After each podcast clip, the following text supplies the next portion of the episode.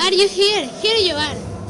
Tonight we will show the sad destiny that some people had to carry in this world. In this world, children who were abandoned by God becoming human. Children who can not carry the heavy limbs with which they are reborn. and smile when they dreams of their mother hugs. Host of the huge eyes watching from the high sky. Watching that nobody miss the fusion.